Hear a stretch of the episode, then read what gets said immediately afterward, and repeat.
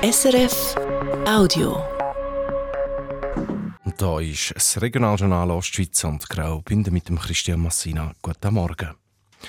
Der Bundesrat soll den Schutzstatus S für Schutzsuchende aus der Ukraine aufheben. Da wollen die bürgerlichen Fraktionen im St. Galler Kantonsrat. Sie haben eine Standesinitiative eingereicht, nachdem die Regierung sich geäussert hat, sie sei dagegen, dass man den Schutzstatus aufhebt. Martina Brassel. Den Schutzstatus S aufheben und Gesuch von Ukrainerinnen und Ukrainer im ordentlichen Asylverfahren beurteilen, da halten die St. Galler Regierung für wenig sinnvoll, wie sie in ihrer Antwort auf einen Vorstoß schreibt, wo der St. Galler Kantonsrat für dringlich erklärt hat. Es sei im Moment nicht absehbar, dass die Lage in der Ukraine stabiler werde. Der Schutzstatus S hat der Bundesrat nach Ausbruch vom Ukraine-Krieg vor knapp zwei Jahren beschlossen. Für die Schutzsuchenden aus der Ukraine bedeutet das, sie müssen kein ordentliches Asylverfahren mehr durchlaufen, sie kommen ein Aufenthaltsrecht und Geld über und dürfen hier arbeiten. Der Schutzstatus S aber, der werde teils auch missbraucht. Da hat die St. Galler Regierung in einer Antwort auf einen früheren Vorstoß schon mal geschrieben.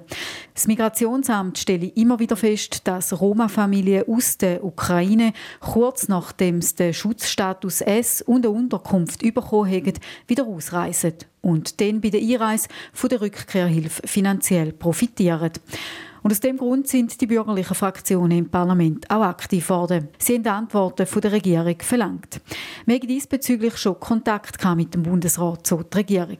St. Galler National- und Ständeräte sind in Bern aktiv geworden. Die breite Medienpräsenz und die Aktivitäten auf Bundesebene können dazu beitragen, dass schneller eine Lösung gefunden werde. Der lange für den Moment so die Regierung in ihrer Antwort, den Schutzstatus S aufheben, das sei nicht der richtige Weg.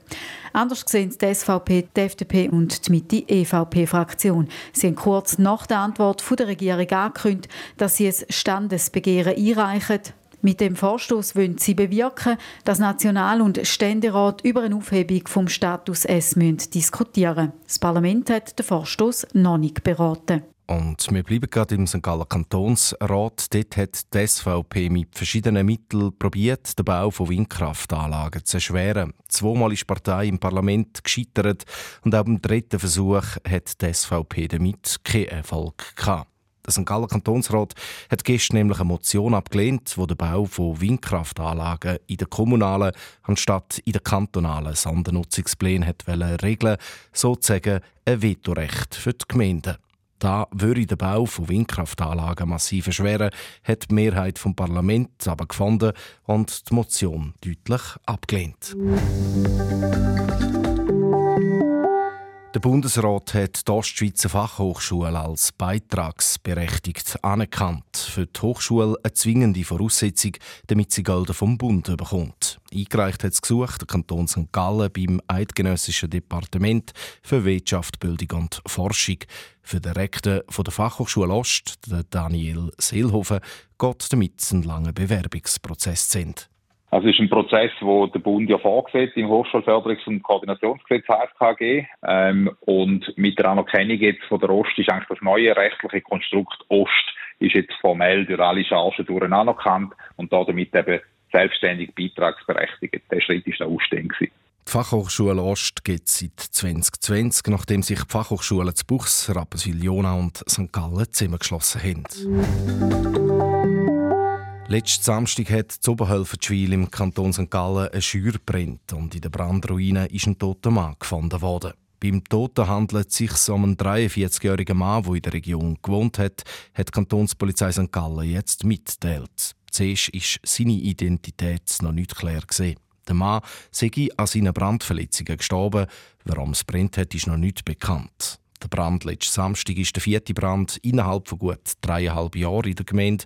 Die Polizei schreibt dazu, es gäbe so viel man bis jetzt wisse, aber kein Zusammenhang zwischen diesen vier Bränden und auch keine Anzeichen von einer Person, die diese Brände gelebt haben. Und das Wetter von SRF Meteo. Heute gibt es einen bewölkten Tag, immer wieder mit Regen. Dazu geht ein mäßiger bis starker Südwestwind. Dort, wo es stark luftet, bleibt es auch länger noch trocken und warm. So gibt es Buchs heute bis 17 Grad, zu Glarus bis 14 Grad, zu Rapperswil-Jona bis 13 und das Frauenfeld, St. Gallen und Zappenzell bis 12 Grad. Das war ein Podcast von SRF.